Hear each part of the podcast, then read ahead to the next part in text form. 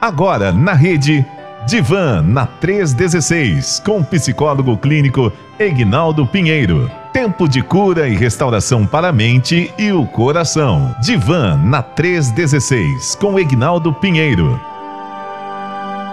É o seguinte, está chegando agora o nosso querido pastor, doutor Egnaldo Pinheiro. Pois é, hoje é dia do divã. No divã, aqui da Rede 316. E a gente vai falar sobre um assunto importantíssimo hoje. Eu quero muito sua atenção. Você que está chegando na 316 agora, o assunto de hoje é transtornos, transtorno disruptivo da desregulação do humor. O famoso TDDH e a gente vai desembolar aqui, vamos trazer detalhes. Doutor Ignaldo está preparadíssimo para tirar todas as dúvidas para você em relação a esse assunto. Então convida aí, né, o pessoal para poder acompanhar. Manda o link da 316 aí para aquela pessoa que que tem alguém na família com esse transtorno, alguém que esteja passando por esse tipo de dificuldade, tá bom? Esse desafio aí. Então convida para estar tá com a gente agora aqui na Rede 316, no nosso Bom Dia Rede 316. Deixa eu ver se o nosso querido doutor Ignaldo já está me ouvindo. Doutor Ignaldo, bom dia, graça e paz, bem-vindo. Bom dia, Nayan, tudo bem? Graça e paz. É um privilégio estar contigo aí nesta manhã. Pastor Elber tá tirando um tempo para descansar, né? Isso. Então, aproveitar esse momento aí. Pois é, pastor. Privilégio todo meu estar tá com você aqui na parte da manhã, substituindo o nosso querido pastor Elber. E, e, fazendo aqui esse, esse quadro contigo. Aliás, estou aqui curiosíssimo para aprender sobre o assunto de hoje. É, eu acredito que vai ser importante demais para todos que estão ouvindo a Rede 316. De repente, não tem ninguém é, que está ouvindo agora que passe por esse, esse tipo de situação, mas conhece alguém, conhece uma família, né? Conhece né, alguém no seu contexto de, de, de vida aí social que tem esse desafio. Então, é importante a gente falar sobre esse assunto. E eu queria saber se eu já posso soltar a vinhetinha para a gente começar, doutor Guinaldo. Tá tudo pronto aí? Tudo pronto. Então vamos nessa, vamos dar o play por aqui. Agora na rede Divan na 316 com o psicólogo clínico Egnaldo Pinheiro. Tempo de cura e restauração para a mente e o coração. Divan na 316 com Egnaldo Pinheiro. Pois é, senta aí no seu sofazinho ou você que está no carro, preste atenção, coloque seu fone de ouvido, se concentre agora que o assunto é importantíssimo, tá bom? E eu já quero começar é, já abordando o doutor Ignaldo, né? Hoje a gente vai falar sobre transtorno disruptivo da desregulação do humor. É até difícil de falar o nome, né? TDDH. O que vem a ser esse transtorno, o doutor Ignaldo? Né? É muito, muito nome, né? Isso. E a gente começa a observar isso daí, né? Uhum. É, é interessante porque, assim, lembra aquela, aquela criança que ficava com muita raiva e você encontra às vezes, às vezes o vizinho ou, ou a pessoa que está ali no shopping fala assim, ah, se fosse meu filho, eu ia corrigir. Uhum. E aquela criança tem uma alteração tão grande que ela chega a quebrar tudo, né? Uhum. Que a mãe fica morrendo de vergonha, não sabe o que fazer. Aí às vezes naquele alívio vai falar pro outro assim, olha, é, isso daí, ele sempre faz isso, eu não sei o que, que eu faço com esse garoto, eu ensino, né? Uhum. E ele pode ter esse transtorno disruptivo da desregulação do humor. Isso é uma, uma designação nova, uhum. né? E surgiu. Então, o que, que é esse transtorno? Ele é um transtorno mental em crianças e adolescentes caracterizado por um humor persistentemente irritável uhum. ou é, raivoso, aqueles acessos de raiva frequente que a criança tem, né? E que são desproporcionais. A pessoa fala assim, é, é demais, é intenso, né? E, e aí vai piorando a reação da criança naquele, ele olha, compara com o do vizinho e fala, ah, mas o filho do vizinho é tão calmo, ele fica até com raiva de vez em quando, né? Uhum. Mas o meu, ele, ele assim, ele estoura de uma tal forma que eu não consigo controlar. Então, esse possivelmente é, tem o transtorno disruptivo da desregulação do humor. Ele foi adicionado, eu falei na semana passada com o pastor Elber, uhum. que a gente estaria trabalhando a, a algumas, o DSM-5, né? Uhum. Que são os nossos manuais de, de de doenças mentais, que a gente vai trabalhando, esse de transtornos, né, mentais, certo. e o CID, o CID 10, no caso no CID 11 já. Então, quando a pessoa pega lá aquele CID, na, a gente vai fazer a, a, as avaliações, o médico, o psiquiatra, aí esse está lá no F34.8, né, uhum. que é novo, é, é, uma designação nova, surgiu, foi colocado no, no acrescentado no DSM 5 a partir acho que de 2013 a primeira vez com a questão dessas avaliações. Então, em suma, é aquela criança que faz aquela. A gente fala que uns chamam birrento, né? Outros vão olhar assim que ela tem um acesso de raiva e é irritadiço uhum. com muita frequência, com muita intensidade e tem um período também para poder ser avaliado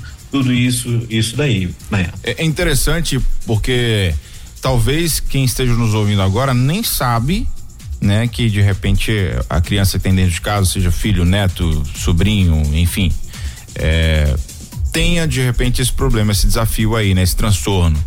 E aí, esse bate-papo de hoje pode ser que você comece a olhar com um pouquinho mais de cuidado né, em relação à criança que você tem em casa aí, ou até mesmo alguém que você conheça aí na vizinhança, no seu contexto social.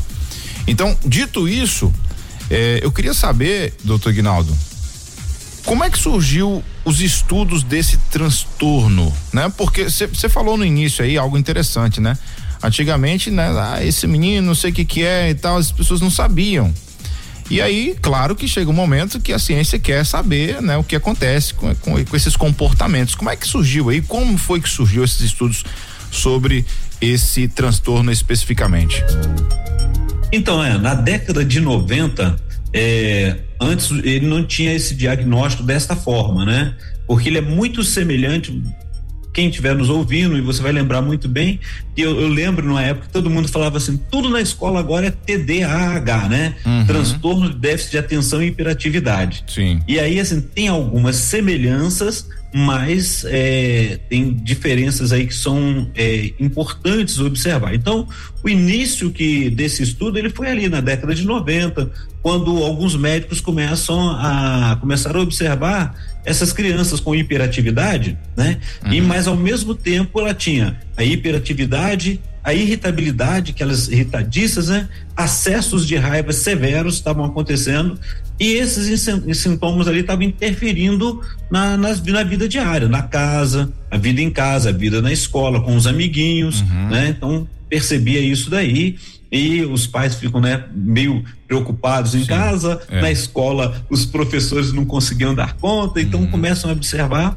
E aí vinha aqueles diagnósticos do TDAH, que é o transtorno de déficit de atenção e hiperatividade, e um outro transtorno, eu até coloquei é, ali né, todo, mas é TDO, ou seja, outros, a gente chama no americano, né, TDO, que é o transtorno é, que vai falar de, opositor, né? Uhum. E, e, a gente vai ter o, o, TDO e o vou ver o nome aqui direitinho, né? Porque sempre foge esses nomes, né? É o transtorno opositor desafiador, que é o mesmo TOD. Uhum. Aí primeiro vem transtorno desafiador opositor. E aí o que que eles observaram nessa nessa questão? Juntando essa a, essas mesmas características, tinha um pouco de diferença uhum. em relação a isso em alguns pequenos detalhes, né? Eles tinham a, essa questão da, da, da, frequência dos problemas posteriores. A gente chama na os pesquisadores vão chamar de estudos longitudinais, ou seja, aquele estudo que vai seguir naquela mesma pessoa, aquele, aquela, aquela pesquisa durante alguns anos. E aí eles descobriram, eles perceberam, descobriram, perceberam que essas crianças tinham crianças que estavam com essa irritação, essa irritabilidade crônica, esses acessos de raiva e desenvolveram problemas posteriores de ansiedade e depressão, uhum. diferente de quem tem o TDAH, né? Porque tem algumas coisas similares e outras não. E outro detalhe também, né? Que a gente vai entrar aqui, falar um pouco, já falamos aqui no, no programa há, há um tempo atrás, que muitos naquela época também estavam sendo diagnosticados como bipolaridade, como bipolar, né? E aí, na adolescência, eles perceberam que quem tinha esse TD, que eles criou esse nome, né? O TDDAH, diferente do TDAH, que é o transtorno de disruptivo, né? É, da desregulação do humor, e eles é, desenvolveram, esses tinham mais tendência de desenvolver depressão, ansiedade, e já o, o que tem o TDAH, o transtorno déficit de atenção e hiperatividade, eles não estavam desenvolvendo a depressão é, na sua idade adulta. Então, por causa desse motivo, eles começaram a, a fazer, né, que é a Associação Americana de Psiquiatria, já em 2013 ela adiciona o, o no DSM-5 a, o transtorno é, disruptivo de desregulação do humor, TDDH, né, que nós estamos falando. Que aí ele foi classificado como um transtorno depressivo. Hum. A gente tem falado muito de depressão, né? Então ele acaba sendo classificado de, de depressivo. Então tudo começa nessa década de 90 resumindo, né? Uhum. Quando eles começam a observar os diagnósticos que eram dados para as crianças. Ah, ele é bipolar, ele ele é, é não é tem o déficit de atenção e hiperatividade. Então, assim, as semelhanças, assim, algumas características são iguais. No estudo final, longitudinal, eles perceberam que quem tem o transtorno disruptivo de desregulação do humor é um transtorno depressivo, né? E é, eles estavam desenvolvendo ansiedade e depressão diferente do outro, né, do outro diagnóstico. Então, observando que é novo, tá, tem estudos, nós vamos encontrar muito mais estudos ainda, mas essa é uma, uma base para que as pessoas tenham a, a observação em relação a isso. Então, tudo isso passa por um, por um estudo e vai sendo avaliado, não é percebeu que não é tão fácil sim, avaliar sim. assim, chegar lá e achou. E tem os, os neuropsicólogos, a gente vai observar quando fizer o, a comparação com cada um, que a, os especialistas vão trabalhando para trazer esse momento e o diagnóstico que seja mais próximo, correto, para que possa ter o tratamento, porque tudo isso tem tratamento. Aham. E, e, e o que eu observei aqui é é que esse esse transtorno, pelo que o senhor falou aí, ele os estudos ainda estão acontecendo, não há nada assim concreto, definitivo, ou pelo menos não se encerrou o, o ciclo de estudos. Parece que a coisa está evoluindo e se descobrindo a cada dia, ou não? Estou enganado, pastor? Sempre, Nayan, vai, vai, ser, vai tendo estudos para poder avaliar uhum. e quando tem um estudo, quando se consegue, né, trabalha um estudo longitudinal que pega desde a, de uma certa idade e segue a sequência, é, é importante porque aí vai se avaliando quais, qual é o final, né? E com isso eles vão ajustando, vão trazendo, é, e é o caso do TDDH, é, com contraste com o déficit de atenção e hiperatividade. Uhum. Características semelhantes, mas o final, no longitudinal, percebia outras questões. E é interessante porque nós vamos estar falando depois a questão da idade, né? Uhum. Como, como a gente tem falado que é de criança, mas assim, ele tem uma faixa etária quando a gente pega ah, o DSM-5 tá. nas, na característica de diagnóstico, de diagnóstico uhum. por exemplo, embora tenham feito estudos de dois anos até os 17, nós aparece estudo em relação para observar, uhum. é, eles evitam de trazer o, o diagnóstico é, antes dos seis anos e após os 18 anos. Então ele está na hum. idade da infância, né? Entre os seis, né? Embora se estude, tenha sido estudado a partir dos dois anos, né? Porque vai que a questão da faixa etária, o crescimento e aquela observação que já tem da, do desenvolvimento da criança, uhum. né? E aí quando começa a se observar tudo isso, é, a, o DSM-5 ele vai trazer entre 6 até, é, não pode ser menos de 6 e nem mais de 18, veja a idade adulta. Sim. Ele pega a idade da infância e a adolescência, vai se observando aí. Então, como você disse, estudo tem aí para muito mais aí para se acompanhar, ver quais são as diferenças, o que que aconteceu também e quando tem um estudo longitudinal é muito bom. Antes da gente falar sobre os contrastes e o que diferencia esses esses T's aí, reticências. é, é, qual é o profissional? É, como é que se chama o profissional? Qual o nome que a gente dá ao profissional que cuida dessa área específica, pastor Ignaldo? Então, então, Nayan, cada um deles a gente vai trabalhando é, conforme os pesquisadores. Por exemplo, o TDAH, uhum. ele é um transtorno neurológico. Então, é, é, então, um especialista em neurologia também, um psicólogo. E aí os especialistas a gente vai trabalhando. Primeiro detalhe, sempre a gente fala aqui, aonde é levado?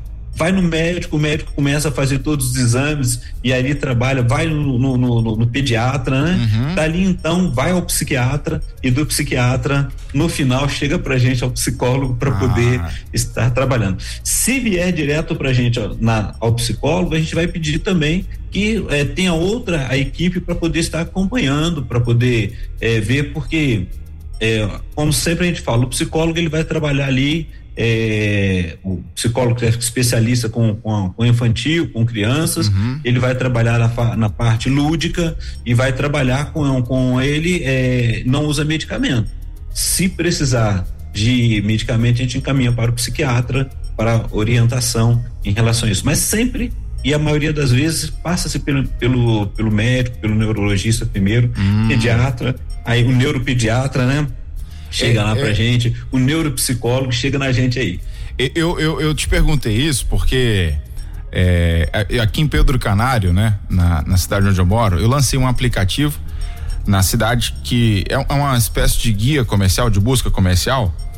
É, e aí a gente está todo momento cadastrando profissionais, né? Nesse aplicativo. Legal. E porque assim, a, a, população vai ter ali na sua na palma da mão, né, no, no seu aplicativo ali, né, que tiver precisando de qualquer empresa profissional, ela busca ali, acha o contato e tal. E aí eu cadastrei semana retrasada é, uma neuropsicopedagoga, até difícil de falar. neuropsicopedagoga, fantástico. aí, aí eu li a descrição, né? Fui entender, me, me, me deu uma curiosidade, assim, eu falei, que que essa mulher faz, né? O que, que, que ela faz? É, aí ela é especialista em neurodesenvolvimento infantil, aí ela entrou esse, o, o TDAH, né? Isso. Autismo, Down, dislexia, o TOD, que é o TOD, né? Também. Isso. Síndromes, dificuldade de transtorno de aprendizagem, diagnóstico, intervenção, tal, tal. Enfim, Aí, por isso que eu tô te perguntando se de repente é esse neuropsicopedagogo, né, que, que, tra que trata especificamente do que a gente está falando hoje, ou tem um profissional mais específico? É, a gente, o, o, especialista, ele é bom e vai chegar porque ele vai fazer o diagnóstico. Uhum. Por exemplo, eu não faria o diagnóstico, né? Mas o neuropsicopedagogo, ele vai é, entender tanto a parte neurológica uhum. e a psicologia e a parte do estudo, que é a pedagogia né? E como que vai ser identificado? Geralmente na escola, a pessoa fala olha, que a criança tem um déficit de aprendizagem, ele é muito ativo, hiperativo, ele é irritadíssimo, então tá qual qual desse? Então ele vai fazer a, o diagnóstico, o psicodiagnóstico que a gente uhum. chama, né? Vai trazer essa criança para um psicodiagnóstico e vai trazer uma avaliação mais precisa, podendo até assim, se necessário, ele mesmo pedir para encaminhar, ó, precisa procurar um, um um psiquiatra também e as orientações para o ensino e também as técnicas para que ela a criança possa aprender. Uhum. Possa, porque a gente acha que a pessoa não consegue aprender. Não, ela tem um tempo diferente dos demais. Então, é, ela tendo um bom diagnóstico, já sendo preparado, fica uhum. muito mais mais fácil para poder quem já conhece, quem vai estar tá trabalhando uhum. e qual o profissional para poder ajudar, né? De repente a gente sempre, antes a gente falava assim, ah, precisa de uma aula de reforço, porque meu filho não consegue aprender. Qual é a dificuldade? Então tem uma forma, tem a técnica e quando ele passa por um diagnóstico que aproxima ou mais preciso, ajuda nessa nesse desenvolvimento da criança, tanto no seu desenvolvimento intelectual, cognitivo, quanto também físico, né, para poder trabalhar as questões dele de, de, de, do ensino, do desenvolvimento mesmo, né? Entendi. Agora, deixa eu te perguntar outra coisa então. Já, a gente já, já seguindo aqui na nossa, na nossa, no nosso bate-papo, eu, eu tô muito curioso para saber os contrastes e o que que diferencia esse, esses T's aí que o senhor falou, né? O TDDH para o TDAH e o TODO, né? O todo e o TOD, né? T-O-D. Como é que é? A gente o diferencia. Todo, todo aí eu coloquei errado. É o Todd. É, é o, Todd, também, né? Ah, tá. É, entendi. É o Todd e, e, o TDO é o mesmo, né? É porque é o transtorno é, opositor desafiador. Hum. E é, um, um, numa americana parece o transtorno desafiador opositor, né? Entendi. Então é o, é o mesmo aí, uhum. tá? Agora, a gente vê justamente são os três, né? Que é o transtorno déficit de é, transtorno disruptivo, vamos lá. Vamos lembrar aqui, falar o nome direitinho, né? Uhum. É o transtorno disruptivo da desregulação do humor, que é o TD, TDDAH, uhum. e tem o TDAH, que é o transtorno déficit de atenção e hiperatividade, né? Lembra que um está falando, terminando com ó, TD, transtorno disruptivo, o outro D, de desregulação do humor, termina com humor. E o outro, TDAH, é o transtorno déficit de atenção e hiperatividade, uhum. né? Características às vezes eles têm parecidos, mas eles têm é, fazem uma diferença em uma parte. Então vamos, né, por partes, né, é, essa diferença deles ali. Primeiro, o TDAH, como nós falamos, que é o transtorno de déficit de atenção e hiperatividade, ele é um transtorno é, do neurodesenvolvimento. Olha que legal aí, você cadastrou uma psiconeuropedagoga, uma Sim. neuropsicopedagoga, né? Isso, né? Uhum. Então, ela, ela conhece essa parte do neurodesenvolvimento. E são aqueles problemas que vai acontecer lá na escola de desatenção, não só lá, mas em outros momentos. A hiperatividade e a impulsividade, né? Aquela criança que além de ser impulsiva, agitada e não presta atenção, tá lá a professora se descabelando ou o professor lá, né? Que essa criança não não consegue aprender, ela não para nem um minuto e aí colocava TDAH, né? Então o diagnóstico vai fazer. Então, o que, que tem essa a diferença? Vamos observar. Uhum. A criança com transtorno do disruptivo de regulação do humor, é, ela apresenta várias características iguais ou parecidas, né, é, de hiperatividade e impulsividade igual ao TDAH. Então, o transtorno de, de déficit de atenção e hiperatividade. Aí, qual vem a diferença? A diferença está, é, primeiro, que o, o transtorno disruptivo de desregulação do humor é um transtorno depressivo. Ele está classificado no DSM-4 como um transtorno depressivo, de depressão, né? Sim, sim. Com componentes de humor severo, ou seja, aquele momento que ele, ele a, a gente fica nervoso, né? A gente está bravio, uhum. irascível. Sim, sim. E já o transtorno do déficit de atenção e hiperatividade, ele é do neurodesenvolvimento. Primeira coisa que a gente já vai observando ali. Né? Um neuropsicólogo vai trabalhar isso daí. Ele não é um transtorno depressivo e o outro é um transtorno depressivo. O contraste que nós vemos ali é que enquanto um ele exibe irritabilidade e raiva é, persistente em relação a isso, é, e pareça ser comum com o outro, né? É, o outro, no caso do TDAH, ele não exibe irritabilidade ou raiva persistente igual o outro do TDDH, né? uhum. né? Que é a desregulação do humor que ser uma questão comum do sintoma é, irascível. Em segundo lugar, é que a pessoa que tem o transtorno do déficit de desregulação do humor, ele explode, o temperamento é recorrente, severo, é, o que nós não vemos, o que é diferente, né, na no TDAH, né? embora pareça naquele momento, mas você vai ver a intensidade. Primeiro detalhe, a intensidade é diferente uhum. de um para o outro. Sim. Né? E o, é, isso seria no caso segundo. Primeiro, então, seria que um é transtorno de depressivo, uhum. que é o de desregulação do humor, fala só o final, né? Sim. Desregulação do humor, e o outro é hiperatividade é, e déficit de atenção ele parece a pessoa mais desligada, mas ao mesmo tempo ele é muito é, ativo, né? Então são desses dois são primeira, as primeiras coisas que deve se observar. Um é transtorno do neurodesenvolvimento e o outro é um transtorno que foi classificado como depressivo. E aí a gente vê assim, olha, a gente está falando de crianças que a partir do DSM-5 vai falar de seis, não pode ser menos de seis, é de seis até os 17 anos aproximando 18, não pode ser além. E outros estudos se fazem é, antes, vai já se observando a criança, porque tem aquela faixa etária, cada mudança, cada, cada aprendizado que a criança tem, né? Então a gente vê aquelas explosões de temperamento. Já viu aquela criança que destrói todo o brinquedo, hum. né? Ele explode, joga tudo. Então, assim, é diferente do que tem hiperatividade e atenção. Ele, ele vai destruindo várias coisas. Então, a gente vai observando isso. E o transtorno desafiador ou positivo, ou transtorno positivo desafiador, é um transtorno do comportamento. é, ele é um transtorno perturbador, né? Chamado de transtorno de comportamento perturbador. Uhum. E ele, a característica dele também é, é, são ações de oposição, desafio e às vezes são hostis dirigidas a outras pessoas. Uhum. Então a gente observa que nessa questão desse transtorno é, do TOD tem, tem tem crianças e vai até a idade adulta, aquela pessoa que não consegue é, respeitar limites, né? Ela desafia e ela se coloca em risco e coloca outras pessoas em risco também. Ah, então, tem característica parecida com, com o transtorno de é, desregulação do humor? Tem algumas características. Surge na infância, é caracterizado por um humor irritável também. Quando você vê o transtorno é opositor desafiador, é, às vezes aparece acesso de raiva, então vai se observando. Uhum. Mas as características do opositor desafiador, né? Ela, elas são a diferença são nas persistências. Crianças com distúrbio desse jeito geralmente é, apresentam sintomas por meses ou anos, né?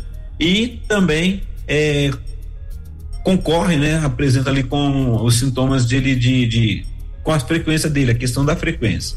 Então, quase todas as crianças que têm o, o transtorno déficit de humor e é, desregulação do humor, ele pode ter característica do opositor. Qual a diferença dele, então? Né? Algumas coisas semelhantes e o que, que vai ser diferente? No transtorno de opositor desafiador, a, foi cerca de 15% num dos estudos que as crianças tinham, eles tendem é, a atender ao critério, critério diagnóstico do TDDH, né? mas nem sempre. Mas é uma forma o que eles vão falar é o seguinte, que o TDDH, o transtorno disruptivo de regulação do humor, seria uma uma parte, vamos dizer aqui, seria a parte mais severa depois do transtorno. Ele começa com o transtorno, ele tem as partes do transtorno do opositor desafiador, mas depois fica mais severo, né, na vida deles a ponto de chegar à depressão. Então, é, o que pode, o que, eles vão observar quando está fazendo a e é uma das classificações diagnósticas que o DSM-5 coloca, que as crianças que são diagnosticadas com os dois, parece ah, tá difícil de perceber ele tem transtorno opositor desafiador, mas também o de é, desregulação do humor. Então coloca, não coloca os dois, coloca o TD, TH, só um sofre o distúrbio, que seria o mais sério dele.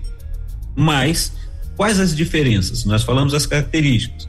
Olha a diferença de um, o transtorno do comportamento perturbado, né, que é o transtorno opositor desafiador, ele é, ele não é só um, não é só um transtorno de humor, né? Então a gente vai observar que eles possam, podem estar irritados, essas crianças, mas é, ter acesso de raiva, mas só que é, a, o que salienta dele é a desobediência, né? O desafio, às vezes ignoram os pais, recusam fazer tarefas domésticas, né? Age de maneira rancorosa ou ressentida. Primeira coisa, o transtorno opositor desafiador. E aí eles direcionam essa oposição, né? Aí que vem a, o momento importante, né? Porque assim, ele pode é, ser hostil com a mãe, é, desafiar a mãe, não querer, mas com o pai não, já trata de forma hum, mais branda. Entendi. Não por medo, mas às vezes por afinidade. Entendi. Ou, ou desafia o pai, não quer saber do pai, briga tudo que ele fizer, mas a mãe não, ele já faz diferente. Já o que tem o, transtorno do, do, da desregulação do humor, não tem esse limite. Já vai direto, é qualquer um. Uhum. E aí tem que, você vai, vai ser observado, olha, em casa, no que é no relacionamento da família, é, lá no, no, na escola. É, então tem onde, onde acontece, ele vai ser igual, vai acontecer isso em vários lugares, o transtorno de desregulação do humor. Já o opositor desafiador, ele pode é, ser mais maleável e por isso que eles vão achando que o outro, o TDDH, já é uma parte mais severa daquele transtorno de comportamento, né? Então, nós vemos essa diferença aí.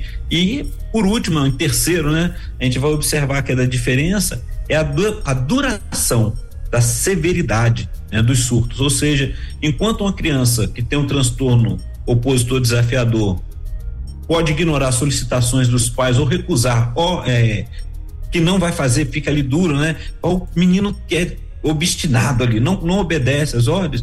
Uma criança com TDAH pode gritar ou bater nos seus pais para expressar sua raiva, né? Ele não faz só aquela birra, ele vai aí bate e, e aí tem aquela explosão de raiva. É, geralmente surgem é, devido a, a, pouca provocação e dura por muito mais tempo do que se é esperado normalmente. Então, esse é o contraste do outro. Um, ele desafia, ele faz, ele briga, mas aí chora, faz aquela birra toda lá, aquela briga ali, mas ele não vai ser aquele que vai só destruir, né? Já o, o TDDH, ele pode ser agressivo e aí vai acontecendo isso com a criança. Então, crianças com, a, com esse TDDH, eles apresentam resultados de desenvolvimento também diferentes dos jovens com o transtorno opositor desafiador. Enquanto o opositor desafiador, ele corre o risco de desenvolver problemas de condutas, o que tem um transtorno de desregulação do amor, do, do humor, né? Ele tem um risco maior de ter problemas de ansiedade, depressão no final da sua infância e na adolescência. Uhum. Então, assim, isso nós olhamos, ao olharmos esses dois, né? É, tanto ele quanto o, o transtorno desafiador, é o opositor desafiador, quanto o, o que tem o TDDH. Então, assim, são. Repare que todos eles vão aparecer irritabilidade, vão aparecer é, a questão de ser irascível, às vezes um pouco agressivo, só que vai mudando que na severidade, o tempo de, de que, que ele fica ali assim, e às vezes a questão da, da, da agressividade que tem entre eles, né? São esses daí. E ainda tem o porquê que aconteceu nessa questão do, do desse diagnóstico novo, porque antes, lembra que eu, eu falei que ou eles é, diagnosticavam com transtorno déficit de atenção e hiperatividade ou transtorno bipolar. Hum. E na ocasião faziam acontecer essa questão do transtorno bipolar. Aí entra, né? Esse seria o último do, do, do, dos contrastes quando a gente vai observando, né? Quando eles vão falar sobre a questão desse transtorno da bipolaridade, né? Que é importante estar atento também, porque nem todos no final desenvolviam a mesma coisa. Por exemplo, a diferença do, do, do as principais diferenças do transtorno do, da desregulação do humor, né? É, disruptivo da desregulação do humor para o bipolar é que a irritabilidade e as explosões de raiva associadas ao TDDH não são episódicas e os sintomas do TDDH são crônicos e exibidos constantemente, quase que diariamente. E já o transtorno bipolar, ele é caracterizado por episódios maníacos ou hipomaníacos. E mais tarde, um outro momento, vamos estar falando sobre a diferença, o que é essa mania e a hipomania, né? E a hipomania é menos do que o maníaco ali. E aí os distintos, que geralmente, né, no caso, esses episódios distintos, duram alguns dias ou algumas semanas, no máximo, em que os pais devem é, ser capazes de diferenciar o humor e o comportamento típicos dos seus filhos entre os episódios. Então, é, o que vai mostrando esse diagnóstico para eles da, do transtorno bipolar para o transtorno do déficit de atenção e hiperatividade. Tem mais outras questões também que, que vão mostrando, mas principalmente a questão da mania, do, do às vezes de alguns surtos são diferentes e aí eles vão trabalhando isso. Então, lá na década de 90, lembrando ali, recapitulando um pouquinho, o que, que eles faziam? Diagnosticavam lá, ou essa criança era bipolar. E a criança tem, tem o bipolar 1, bipolar 2, né? É, conforme a, a, questão da mania, e muitas vezes tem os surtos auditivos e visuais, o Sim. bipolar. Uhum.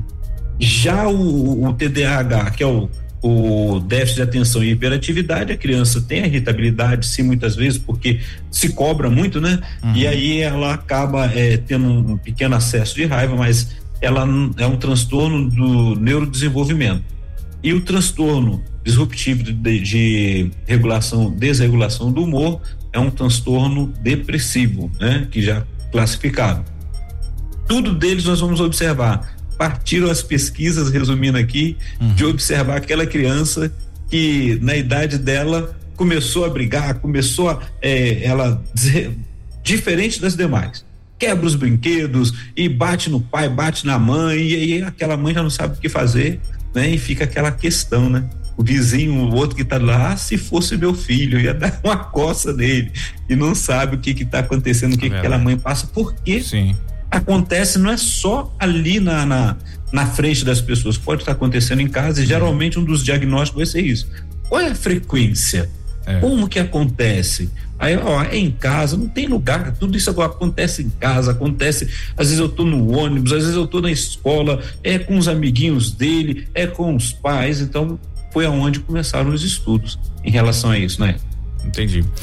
Bom, dito isso, aliás, é, só deixar claro, galera que está aí nos acompanhando, quem está chegando agora, né? Você que chegou aí, esse, esse momento de, de, de explicar os contrastes, o que diferencia, de repente tenha ficado um pouco confuso para você, mas esse, esse material vai ficar disponível no site da 316 para você baixar, depois ouvir com tranquilidade, saber separar certinho né? E também no nosso YouTube. Então fiquem tranquilos que depois a gente vai disponibilizar esse material para você. Antes da próxima pergunta, doutor Ignaldo, é, eu quero, quero só registrar aqui o comentário da Larissa. Só não pode citar o nome. É, Se não, for só comentário, pode ser. Se for pergunta, não pode ter o nome, não. Não, mas ela. ela Nós fizemos. Ela, ela, ela, ela, nem, nem pediu assim, não. Mas enfim. Ela falou que tem aqui, ela é da, lá de Marilândia, né? E ela disse que tem um filho, né? De sete anos. E ela colocou o seguinte: é, é, meu filho tem isso aí, tem, tem sete anos, está devagar, aprendendo agora, por causa do medicamento. Ele fez acompanhamento com o neurologista. É, às vezes ele está tranquilo, mas às vezes ele fica muito agressivo com amigos ou irmãos dele. A, pre, a professora dele falou que tem vez que ele aprende depois esquece, né? Tudo que aprendeu, despenca no aprendizado. É, e ela acha que ele tem algo mais. E também ela fala que ele não para um só segundo. Então, é, essa mãe aqui, ela tá desconfiando que o filho dela de 7 anos tem esse transtorno que a gente está falando aqui, né? O transtorno disruptivo da desregulação do humor. Pode-se bater esse martelo, o, o doutor Ignaldo? A gente nunca bate o martelo. Mas a possibilidade é muito grande, né?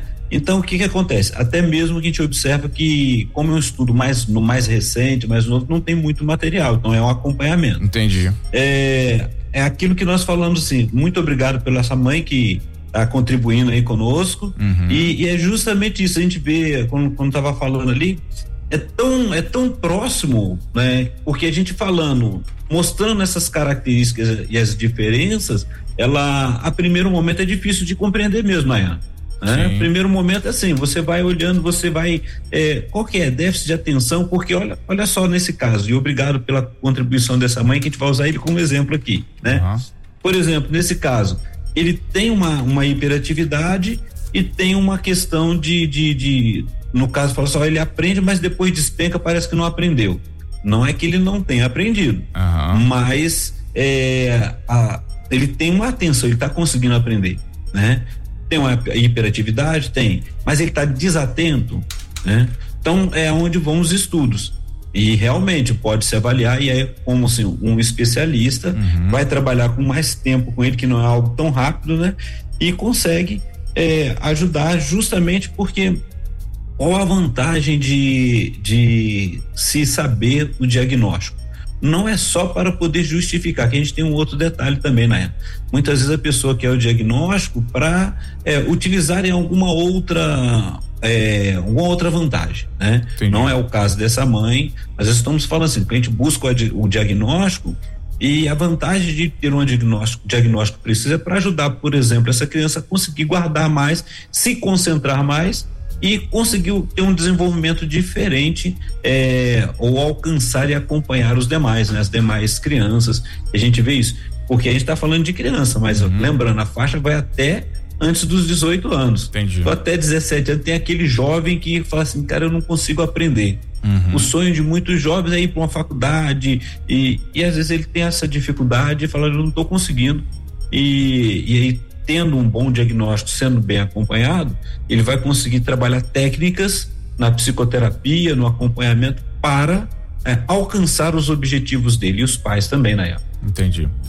Bom, é, tem também aqui uma outra mãe que fala o seguinte: ela disse aqui, minha filha tem 18 anos, faz terapia com a psicólogo, com a psicóloga há um ano. A psicóloga mandou fazer uma avaliação com um neuropsicólogo. Queria saber se tem essa avaliação no SUS, é, porque é muito caro. Neuropsicólogo. Ou melhor, é, ela colocou assim: ou é melhor passar no psiquiatra logo o problema dela é falta de atenção na escola. E aí? Tem esse atendimento no SUS? Como é que é caro isso? Melhor ir pro, pro psiquiatra logo? O que que o senhor diz? Olha, eu não tenho essa informação que tem. Eu sei que o SUS ele tem vários, porque muda de região para região, né? Uhum. Então, assim, você vai encontrar muito, muitas regiões, muitos locais, você encontra é, bons é, é, profissionais, especialistas. Então, eu creio que tenha no SUS, sim. Eu não sei como que é vaga para conseguir. Na né? região é, dela, né? É na região dela. É bom uhum. ela se informar, trabalhar isso daí. A, a questão quando o psicólogo pede a, a essa avaliação é até para poder saber assim qual nível que está, qual é a dificuldade de aprendizagem, né? O que que pode auxiliar mais, se tem mais alguma coisa é, nesse momento. Se vai psiquiatra, psiquiatra pode pedir também, né? Qual a diferença? Vamos lembrar. Qual a diferença do psiquiatra para o psicólogo? O psiquiatra trabalha com a parte medicamentosa, ele, ele pode, é, por exemplo, tem pessoas que estão em surto e precisam de tomar ansiolíticos, precisam tom, tomar antipsicóticos. E isso não é o psicólogo que vai trazer, a gente acompanha, a gente trabalha junto com o psiquiatra e ele traz, porque às vezes a des, desregulação do humor, ele precisa, vai chegar dependendo do, do estágio, ele tem que tomar um antipsicótico ele tem que tomar um antidepressivo, ele tem que tomar, né? O que nós falamos que é uma classificado como um problema depressivo. E aí é, a dica é procure sim, se possível procure com, com no SUS, na rede SUS se consegue é, um especialista, pegue mais informações, mas o que vai fazer é ajudar sua filha a, a poder não só ter um rótulo, né? Porque a gente fala de eu sempre brigo a questão do rótulo, que você pegar, ah, eu tenho isso daqui. Às vezes a gente encontra na, a pessoa chega pra gente, ela fala pra gente o que, que ela já tem. Eu sou bipolar. É. e aí eu pergunto, e aí? tá, você é bipolar, tudo bem. Qual é o momento que você está vivendo? Qual o que está acontecendo? Porque quando você trabalha nessa já mais com adulto, né? Uhum. É, parece que alguns chegam assim já para te intimidar, né? porque sabe que ele vai ter alteração de humor em qualquer momento. Uhum. Então, vamos conversar qual é o problema, qual é a dificuldade. E tem pessoas que saem realmente, às vezes, aborrecidas e depois voltam e começam a observar, não, me perdoa para aquele momento difícil. Então, a vantagem do diagnóstico é justamente para poder ser mais assertivo no acompanhamento e no uhum. tratamento. Entendi. É, uma outra ouvinte fala assim: tô aqui ouvindo vocês, o doutor Ignaldo é uma bênção. Eu tenho um sobrinho que vejo esse transtorno do humor. Tudo ele fica com raiva. Aí na família dele tem todo o cuidado como lidar. Tem um probleminha no coração também. Já fez cirurgia e por isso tem muito cuidado. Às vezes acho que ele sabe disso que os pais e irmãos fazem toda a vontade dele. Esse aqui ainda tem um problema a mais, né? Que tem um problema no coração. Mas complexo, é. né, pastor? Pois é, é, ele foi diagnosticado, ele foi tratado, fez tá, tá cuidando da saúde. Uhum. Muitas vezes a gente tem que tomar o cuidado para não ficar nas mãos, né, daquele que está usando da sua enfermidade, do seu do seu problema, do diagnóstico que tem para tirar vantagens. Às vezes a gente é. sem perceber, mas é pessoal, eu não posso, eu não posso ficar emocionado, porque eu hum, vou, vocês têm que fazer tudo que eu quero, é, né? Isso aí. Hum, mas aí o, o que precisa se observar é quais são os limites, o que, que é confortável, como que é lidar com isso, uhum. né? E, e, como que as pessoas que estão à volta é, estão vivenciando isso, porque também tem aquele detalhe que a gente sempre fala aqui, né? A pessoa que quando você tem uma pessoa enferma dentro de casa, você também adoece. Você tem que tomar cuidado. Então, assim, se cuida, pegue, pesquisa, observe, procura os médicos, olha o que, que ele pode fazer, o que, que ele não pode fazer. Uhum. Você já sabe. É, né? Daqui a pouco é, a gente vai, vai, Daqui a pouco, inclusive, a gente vai falar sobre isso, né? Como conviver com essas, com essas pessoas, né? Sim. É, mas eu, eu queria que o senhor entrasse no assunto de dos sintomas, é, doutor Ignaldo. Porque, ah, é, assim, é, o senhor falou muito sobre a questão dos contrastes, diferenças, falou sobre os, os vários TDs aí. É, desse específico, né, o transtorno disruptivo da desregulação do humor. Quais são esses sintomas? Até mesmo, é, eu disse lá no início, né, de repente a pessoa tem alguém em casa, uma criança ou alguém do seu contexto que tem, mas ela não descobriu porque não sabe quais são os sintomas, né, exatos desse desse transtorno. Quais são os sintomas desse transtorno específico, doutor Ignaldo? Então, os sintomas específicos você vai observar, agora a gente vai falando ali, e, e, e, muito bom assim, a, gente, a gente ter a participação dos ouvintes, né? Uhum. Porque às vezes a gente fala assim, mas é, será que é isso? Não. Ou não, né? Mas tem ali, é parecido, mas vai para avaliação. É. Então, olha só, como nós falamos ali, do, de, especificamente desse transtorno disruptivo da desregulação do humor, uhum. que é classificado como na área da depressão, né? Uhum, também. Sim. Olha, acessos de raiva intensa, aquela criança ali, ela tem aqueles surtos, né? Que grita, é, dá empurrão, bate, é, destrói propriedade, ou seja, destrói os brinquedinhos que ela tem lá e se deixar quebra mais alguma coisa, né? Uhum. A gente vê, é muito bonito quando o pessoal vê assim, gosta de ver em filme ele descarregar as raivas ali que sai derrubando tudo que tem na mesa, né? Mas ter isso dentro de casa não é nada fácil, não. É verdade. Então, acesso de raiva intenso e recorrente, surtos que, que ocorrem em média três vezes por semana. Então, olha só, não é aquele momentinho que aconteceu e acabou, não, mas está sendo frequente. Já assim, olha, pelo menos quando a gente vai fazer aquela anamnese, quando está fazendo os testes, tá vendo que aquela criança, ela, é, ela tem, assim, pelo menos acontece mais de, de mais vezes, três, mais de três vezes na semana, ela tem esses ataques durante a semana, é, às vezes vai é uma semana seguida acontecendo isso, né? Então, ela tem esse surto, a gente chama de surto esse momento que está acontecendo e aí precisa de ir para o diagnóstico, né? Aí, é, as questões desproporcionais, né? É, ela, além de ficar irritada, né? Quando, por exemplo, não é só quando não ganha um brinquedo, ela quer um brinquedo que ela não tem, aí ela reage com agressão física, ela se for já uma não só uma criança, um adulto, um, um jovem, né? É, agressões verbais, os surtos verbais, né? Excessivos, então são sintomas que você vai observar e você já vê a média. Não, peraí, não é uma crisezinha de raiva apenas. E não aconteceu só uma vez assim esporadicamente. Está vindo sequencial e ele vai observando isso, né? Então são aquelas raivas inapropriadas, né? Tanto para a idade do jovem quanto da criança ali. Peraí, o que, tá acontecendo? Você já sabe que tem a criança que ela faz aquela raiva mesmo, a gente vai procurando olhar o desenvolvimento e, e aí tem essa, esse momento que ela fica agitada. Mas isso está passando do limite, né? A gente fala sempre isso, olha, já mais de três vezes tem acontecido. Vai perguntar que, que tem quantas vezes tem acontecido com seu filho? Ah, tá acontecendo durante essa semana, acho que só por uma vez que não aconteceu. E já é vários dias, vários durante os meses tem acontecendo. Esse humor dele, essa raiva, eh, esse irritadiço aí, né? Uma irritação raivosa a gente não tem conseguido controlar. Então, são a irritabilidade e a raiva entre os surtos, né? E é, vão esse outro detalhe aqui, como eu disse antes, o sintoma ele não vai acontecer, por exemplo, acontece em casa, mas não acontece na escola. Aí quando você olha lá, ó, aconteceu em casa, aconteceu na escola, se ele tá brincando com os amiguinhos, eu não posso nem deixar brincar lá, porque ele não consegue é, socializar bem com os demais. E outro detalhe, não tem, é, se aconteceu, eles vão colocar assim bem, perguntando, por isso que a gente fala do estudo longitudinal, né? O tempo, né? É, tem que pelo menos 12 meses estar tá acontecendo e é, não pode ter mais do que. Se, se, durante esse período de 12 meses ele teve mais de três meses que estava tranquilo, então não é esse, esse não é essa, esse diagnóstico. Mas se olha, ó, ah, durante esse ano, doutor, é, tá conversando lá, ó, durante esse ano, pelo que eu me lembre, ele só teve um mês, só que ele ficou um pouquinho mais tranquilo. Então já encaixa no diagnóstico. Então é importante observar porque vai trabalhando justamente isso, né? Então a prevalência é muito grande de, e pelo tempo, né?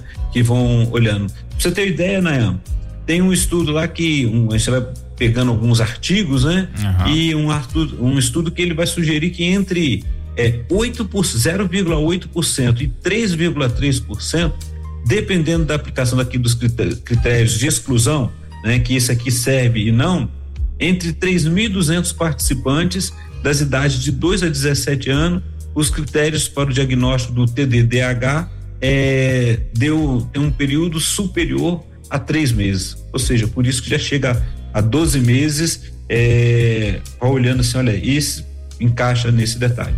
Ainda tem as causas também, né? Porque quando você vai olhando as causas lá do temperamento, né?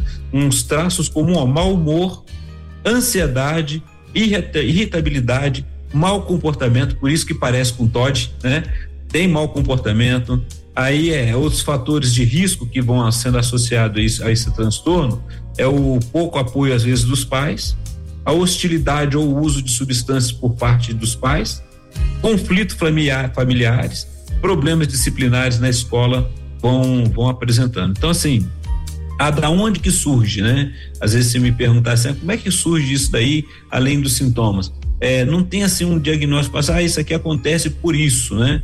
Então, olha, os sintomas para receber o diagnóstico do transtorno disruptivo da regulação, desregulação do humor, a criança deve ter entre 6 e 18 anos. Além disso, o início dos sintomas não pode ocorrer após os 10 anos de idade. Por exemplo, ah, os sintomas começaram depois dos 10 anos. Então não, não, eles não vão classificar como TDDH. Uhum. Mas entre 6 anos, por isso que o outro estudo que nós falamos começou ali por volta de dois anos, de 2 a 17 anos. Entendi. Então, tem que estar nessa faixa. Passou de 10 anos, aí já vai começar a trabalhar a questão do comportamento dele mesmo, uhum. que pode ser um TOD, pode ser um outro detalhe. Mas pegou aquela criança que começa 5, 6, 7 anos, que ela recebe um não. A gente fala assim, ela não sabe receber um não, né? Não pode receber um não. E o problema disso tudo é que temos muitos adultos que não, não conseguem lidar com o não. Né? É. A gente brinca, a gente fala assim, o não você já tem. Mas na realidade tem muitas pessoas que não conseguem lidar com limites, Verdade. com frustrações. Então imagine a criança que ela já está passando né, daquele é, do limite dela ali. Você vê ela com sete anos, o que está acontecendo com essa criança? É diferente né? Não é só as questões do estudo, mas precisam se cuidar. Aí a gente vê assim, falando, né?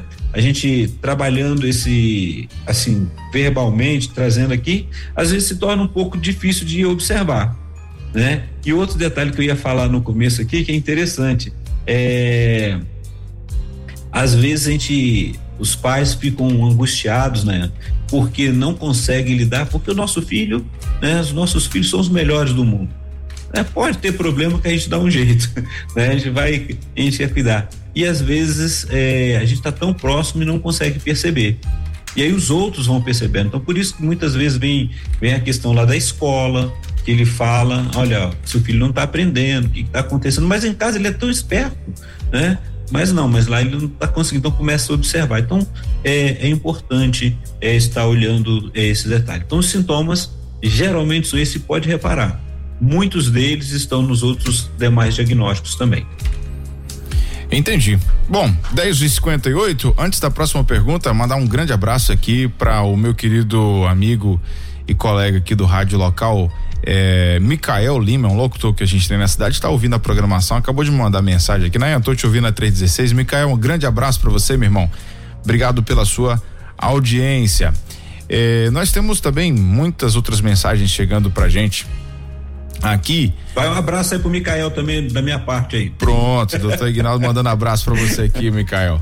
A minha querida Alessandra Lasma, Ana estão chegando aqui, tem a Girlene, tem a Sheila, né? O, uma galera que tá mandando bom dia aqui participando com a gente. É o seguinte. Bom dia aí para Alessandra, para a turma toda ali e pro meu pessoal lá de Barra Mansa também, né? Tem uma turma lá em Barra Mansa. Só que eu também não posso deixar de mandar um abraço aqui, sim, né? Sabe para quem? Para quem? Para pro meu irmão Márcio aqui da Roupe, juntamente é, com a esposa dele, a, é, e aí a família todinha que o Senhor esteja abençoando toda a família. Eu falei que ainda ia falar o nome dela, mas hoje eu não vou falar ainda não. mas beleza. Abraço para todo mundo que tá chegando. Muita gente sintonizando aqui. É, nesse momento, a 316, é, doutor Guinaldo, gente de todo o Brasil, ó, tá? Gente, gente chegando de São Paulo, capital, Conceição do Jacuípe na Bahia, Rio de Janeiro capital, Irecê na Bahia, Bom Jesus Lapa na Bahia também, Cajazeiras na Paraíba, Santana do Livramento no Rio Grande do Sul, Formosa em Goiás, Natal, Rio Grande do Norte. É um povo abençoado aí de todo o Brasil e fora do Brasil, doutor Ignaldo. Tem gente, ó, nos Estados Unidos agora, na França, na Finlândia e no Canadá, ouvindo a 316 neste exato momento. Muito obrigado pela audiência de todo mundo aí. Um abraço a todo esse povo maravilhoso aí. Isso aí. É, querido pastor Ignaldo e doutor, é o seguinte, a gente tem muita curiosidade para saber como lidar com, com essas pessoas que têm esse transtorno, né? Então, como é que é viver, conviver com uma pessoa, né? Uma criança, um adolescente que tem o TDDH? Existem estratégias ou maneiras de lidar com consigo, né? E com o outro? Como é que a gente se comporta nesse sentido, pastor? Isso, as estratégias, primeiramente, é, é, o cuidado, é a atenção, estar presente. E a gente sempre vai estar falando sobre isso, né? Uhum. Que a pessoa, é, ela tem um transtorno, ela tem aquelas partes que a gente parte de frente, né? Mas quando você começa a olhar que ele é uma pessoa que tem desafios para lidar, é começar a observar, assim, quais são os gatilhos que, que chegam, a gente chama de gatilho, o que, que é aquele momento em que a criança começa com, com acesso de raiva, né? Uhum. Então, é, com antecedência, você já começa a trabalhar isso. O que que faz? Não é ter medo, não é ficar super protegendo, mas muitas vezes é sentar com aquela criança e observar assim, ó, é, é essa raiva toda aí me fez lembrar quando eu, a gente falando aqui, me fez lembrar lá do, do de, de Jonas, né? Jonas quando estava em Nínive ali, e que ele queria ver, né, quando o Senhor mandou ele pregar lá e que ia destruir a cidade. E o Senhor, ele não destrói a cidade, ele tem compaixão porque o povo se arrependeu. E aí Jonas tem um momento que ele dele tá debaixo daquela planta e a planta depois nasce num dia e morre depois ele e ele quer morrer também. E a pergunta que o Senhor fez para ele foi assim: é justo, né? É justificável esse seu desejo de querer morrer porque a planta nasceu, você não, não, fez a planta nascer. E ela morreu num dia, ela nasce e morre. Você que não criou nada, você acha que isso é, é normal? E aí ele vai falar que é. Então, se você sentar com uma criança, né, trazendo para cá, né, para a questão psicológica, para a questão do, do comportamento dessa criança, e ela começa é, tá tão nervosa ali e você perguntar com ela se é justo, ela vai falar que é, ela tem mesmo a razão. Mas você pode antecipar. Você começa a conhecer o que que faz aquela criança, o que que faz ela perder a paciência. Ensiná-la também é, que ela precisa observar isso, porque na, na fase adulta o que nos, que nos protege é justamente isso, eu saber quando o qual é o gatilho que me faz eu, eu perder a paciência, eu ficar irascivo e perder o controle. Então, o primeiro detalhe é criar um plano de antecedência ali, observando e agir antes de que essa criança, esse adolescente, ele comece a ter esse acesso de raiva. Segundo, é a segurança, né? Ela, a, se essa criança tende a, a sair chutando, por exemplo, uma parede, vai quebrar o dedinho do pé, né? Mas já vi alguns que já fizeram isso, né? Então, assim, é, evitar que, as, que a, a, ou onde ela esteja brincando, os objetos perigosos, que cortantes e tudo, possam é, acabar sendo objeto de que tire a segurança dessa criança. Né? Então a gente aprende, a gente ensina, a gente trabalha, a gente vai cuidando, mas é manter a segurança também, é entender isso, né? Ensinar, né? como eu estava falando antes ali, é ensinar a habilidade do enfrentamento, né? Então, é, por exemplo, a gente já viu isso até em filmes também, é muito legal quando a gente começa a ver filme, começa a perceber esses detalhes, né? Então a pessoa, por exemplo, ela começa, vai começar ficando nervosa, ela percebeu e ela começa a recitar poesias, aprender isso. Hoje a gente quase não vê, né? Canções que ela gosta, começar a trabalhar a, aquilo que vai fazendo ela conseguir controlar aquele humor, né? é, exercício de respiração, a gente vai ensinando no setting terapêutico, né? Que a pessoa pode é, trazer ali a sua consciência corporal para que ela não venha a perder a paciência e se machucar muitas vezes, né? Aí assim conseguir controlar o excesso de raiva que está vindo naquele momento, tá? E incentivar a ter é, é, comportamentos positivos, né?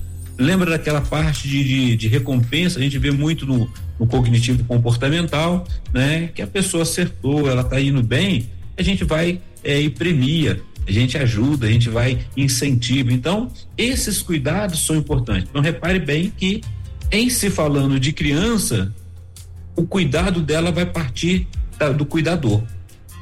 Então, é, é, muito importante esse cuidador também passar quando leva o seu filho para uma, um tratamento psicológico, ele tem um momento que ele vai conversar com o psicólogo. E é buscar essas técnicas. E aí, junto com, com o, o psicoterapeuta, é, descobrir assim, o que que faz ele ficar mais irritado. Porque você vai, ele vai ficar em todos os ambientes mesmo, ele vai ser em casa, vai ser no, no, no lá no, no, na escola, às vezes na rua, ah, se ele está com, com um, um coleguinha no, no, meio de colegas e ele começa um enfrentamento, vai chegar machucado em casa, né? Uhum. Não é que ele não vai brincar, mas é que pode começar a ensinar que ele precisa aprender os limites e quando ele perceber que está acontecendo isso, então olha, sai fora, vem para casa, fica em casa, fica de longe. Então são as técnicas porque tanto quem convive quanto onde ele está. A melhor forma de conviver é conhecer, se conhecer, ensiná-lo, incentivar e quando acertar, né? Porque a gente vai acabar vendo só as partes difíceis, vai ficar brigando. Mas quando acertar, elogia, né? cuida ali, fala que bom você conseguiu, olha que maravilha. Legal. Né? Bom, é, para a gente encerrar, né? Eu preciso liberar aqui o doutor Ignaldo. É, é, tem alguns comentários que se se eu fizesse um comentário rapidinho aqui sobre algumas participações Pode mandar. que estão chegando. É, é, tem um ouvinte que colocou assim, achei interessante, ela colocou, lembrando que o quanto antes tiver o diagnóstico, melhor na fase da faculdade, pois hoje as instituições de ensino superior são obrigadas a desenhar e aplicar metodologias ativas para que esse aluno tenha a sua graduação. Interessante que ela falou Exato. aqui, às vezes lá na frente que chega o resultado e, e fica um pouquinho mais difícil, né, doutor? É, e, e a gente vai observar o seguinte: é, nós somos acostumados nos primeiros anos do ensino fundamental, ensino médio, aquela presença do, do, do, do professor ali uhum. ensinando, né? Trabalhando direitinho, tirando as dúvidas. Aí quando ele vai para uma universidade, que ele vai começar agora a ter que ele tem que dar conta, né? Sim, sim. E se ele tem um, um, um, transtorno, um déficit de atenção, seja qual for o diagnóstico que ele tenha, uhum. ele vai ter muita dificuldade. É. E o problema dessa dificuldade é, é a autoaceitação. Então, olha como uma coisa vai puxando a outra. Uhum. Então, muito boa participação e é isso mesmo. Quanto antes a gente consegue, melhor é a gente poder lidar com as circunstâncias e descobrir os meios. Uma outra ouvinte está falando aqui: meu filho tem oito anos, desde pequeno dormia pouco, chorava bastante. Hoje ele diz que não gosta de ficar parado, não usa os brinquedos, é excelente em matemática e outras matérias. Porém, em português já tem mais dificuldade. Não gosta de fazer as tarefas do dia a dia dificuldade em ter rotina, não é agressivo, ele é inquieto. Ele não fica sentado sem mexer com algo. Eu acho que esse aqui é um pouco diferente do, do que a gente está falando. É o TD, né? TDAH. Hum, já, estou entendendo as coisas, tá vendo? Já estou entendendo isso, assim, o negócio. A, isso aí, a grosso modo. E aí observa sim, justamente sim, claro. isso aí. Ele pode, é, você vê assim, tem pessoas, ele é muito prático, pelo que deu para entender. Ele consegue é, aprender fácil. Aham. Agora precisa ser estimulado. Sim, sim. Então, aí, aí que legal, é justamente isso aí, né? quando você começa a detectar e ver o que que pode ser, né? Lembrar que um diagnóstico não é para poder dizer, ah, coitado, ele tem isso, ele vai sofrer, não. Uhum. O que que a gente pode fazer para que ele, da forma dele, ele possa crescer, ele possa desenvolver e se tornar um gerente de uma empresa ou o que ele for, que ele quiser chegar é, no nível de estudo dele. Entendi. Bom, a que, querida Alessandra mandou uma mensagem aqui dizendo o seguinte: Bom dia, pastor Guinaldo, graça e paz. É, minha pergunta é: quando a criança com TDAH em sala, é, quanto a criança com TDAH em sala, quando não há uma profissional específica, um, né, um profissional específico para ficar com ele, como devemos tratar e quais seriam as alternativas para entender desenvolvimento progressivo de aprendizagem? Então, por isso, e foi muito bom, porque, por exemplo, nós temos os pedagogos. Uhum. E geralmente a rede de ensino ela vai encaminhar procurar um, um, um neuropsicopedagogo. Exato. vai auxiliar. Porque muitas vezes ela não vai poder ter na sala de aula, mas se começar a, a ter um, um, horário para que ele possa ter um, um acompanhamento e começar a entender a, o funcionamento dele, como que ele funciona, ele vai aprender a lidar também com as circunstâncias e buscar ter uma forma de ter mais atenção. Né? É, é aquela questão que a gente está conversando. Eu, eu, lembro quando na infância, depois que você vai estudando, você vai aprendendo, né? Era isso que minha mãe falava. Porque na, na minha infância, por exemplo, criança não poderia ficar perto de adulto conversando. Uhum. E aí a minha mãe falava que era falta de educação. Mas tem criança que você vai observar, você está ali conversando, está falando qualquer coisa ali, e a criança está brincando, a gente pensa que ela não está prestando atenção, daqui a pouco ela reproduz aquilo que ela estava vivenciando ali, porque ela está no ambiente e aprende. Então são técnicas que é é, eles vão aprendendo, a gente vai ensinar e trabalhar para que possa é, ter o seu desenvolvimento. E cada pessoa, né, cada criança tem o seu tempo certo de desenvolver. E aí a gente tem, tem que estimular a estimular. Espero Maravilha. que tenha atendido a Alessandro, um abraço para ela ali. Né? Hoje de manhã já estava numa reunião de oração aí. Né? É, ela, é fantástico. Ela é muito ativa aqui com a gente. Ah, nós temos aqui a nossa querida irmã Cirlande da CIB de Camaçari parabenizando pelo tema, né? Colocou-se muito importante, é, atenção com as nossas crianças. Tem também um abraço que a Selma Rema tá te mandando aqui, pastor Selma Rema é da Tibi em Barra Mansa, aí no Rio de Janeiro. Isso, né? Uma benção, irmã Selma e também a família ali. Falar nisso, a, a, a, Selma tem um irmão que mora aqui com a gente, aqui em Olha. Brasília, né? Próximo da gente aí. Benção né? Então, eu tava lá, pastoreei lá e aí, assim, aprendi muito com essa irmã do coração. Abraço aí, irmã Selma. Legal, muito bem. Ela colocou abraço o meu pastor e amigo Egnaldo e depois colocou abraços para você também, Naim. Obrigado, Selma, muito obrigado. a, a, a, Alessandra primeiro mandou bom dia aqui pro pastor Welber, depois eu falei, assim, ah, bom dia, o Nayan, perdão. é isso, um abraço, Alessandra. Deus abençoe sua vida. Obrigado por estar com a gente. É, querido pastor Egnaldo, a gente agradece muito pela sua participação aqui com a gente. Vou te liberar já 11 horas e 12 minutos. É, Quinta-feira que vem, a gente vai falar sobre o que? Já tem o tema da próxima semana, pastor? Temos o tema da próxima semana. A gente vai falar sobre o transtorno depressivo maior, né? A gente vai trabalhar isso daí é, esse tempo que a gente tem trabalhado, Dayan, os transtornos depressivos. Eu, eu, peguei, porque a gente tem falado muito de, de depressão, temos falado muito das angústias, e aí eu fiz uma sequência junto com o pastor Elber aqui. Maravilha. Da gente estar tá trabalhando. Então nós falamos já sobre o disruptivo, hoje é o disruptivo da desregulação do humor e semana que vem vamos falar do transtorno depressivo maior e depois, no próximo programa, vai ser voltado mais para as mulheres, né? Que é o, trans, o transtorno disfórico pré-menstrual. Olha só, Olha até aí. isso também tem, né? Benção a pura. gente vai.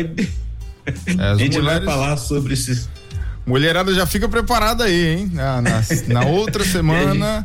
É, dia 16, né? Na quinta-feira, dia 16. Isso aí, isso aí. Pronto. E aí, Nayan, muito bom estar contigo aqui e esse bate-papo e, e, lembrando, né, a gente, a gente traz tá trazendo o tema para que haja um despertamento, porque uhum. precisam buscar o seu tratamento médico, procura o médico, procura é, o especialista, cuida da sua saúde, percebeu que tem alguma coisa assim que não está muito bem, está sendo saindo fora do normal, procure ajuda, né? Aqui é só para poder dar aquele start e perceber eu posso melhorar, não preciso ficar sofrendo tanto, né? Nas minhas emoções, nas minhas angústias. E um forte abraço aí para você, que bom estar tá junto aí. Semana que vem vamos estar tá junto aí de, de novo. novo. De novo, né? a gente vai estar tá aqui de novo. Isso aí. Pronto. E aí a gente vai falar do transtorno é, depressivo maior e a gente vai dando todos eles, lembrando, tem tratamento, né? Tem uhum. formas de se cuidar. O importante é cuidar da saúde e viver bem. Isso Forte aí. abraço aí, um abraço para o povão desse mundo inteiro aí que está nos ouvindo nesse momento e toda a rede 316. Isso aí. Lembrando, Nayan, Sim. É, você falou o telefone da rádio aí, mas se quiserem entrar em contato comigo também, uhum, claro. né, pode me mandar o meu número do WhatsApp é, é DDD 24 98824 2240. Esse é direto do meu WhatsApp. Se tiver alguma coisa que pudermos ajudar, estaremos à disposição. Vou repetir: 24 é DDD Telefone 98824 2240, já é o WhatsApp. Hum, com certeza eu não vou responder no mesmo momento, mas assim que é só identificar, te ouvir lá na, na rede 316, eu gostaria de saber se, se tem ajuda, o que, que a gente pode fazer, tá? E a gente está à disposição também para é, auxiliar como psicólogo na nossa área também. Ótimo. Obrigado mais uma vez, pastor Guinaldo, que Deus te abençoe muito e até quinta-feira que vem, se o nosso Deus nos permitir. Até quinta-feira que vem. Forte abraço. É, abraço. Você ouviu Divan na 316 com o psicólogo clínico Egnaldo Pinheiro. Ouça o podcast Divan na 316. Tempo de cura e restauração para a mente e o coração. Acesse agora a nossa plataforma rede316.com.br.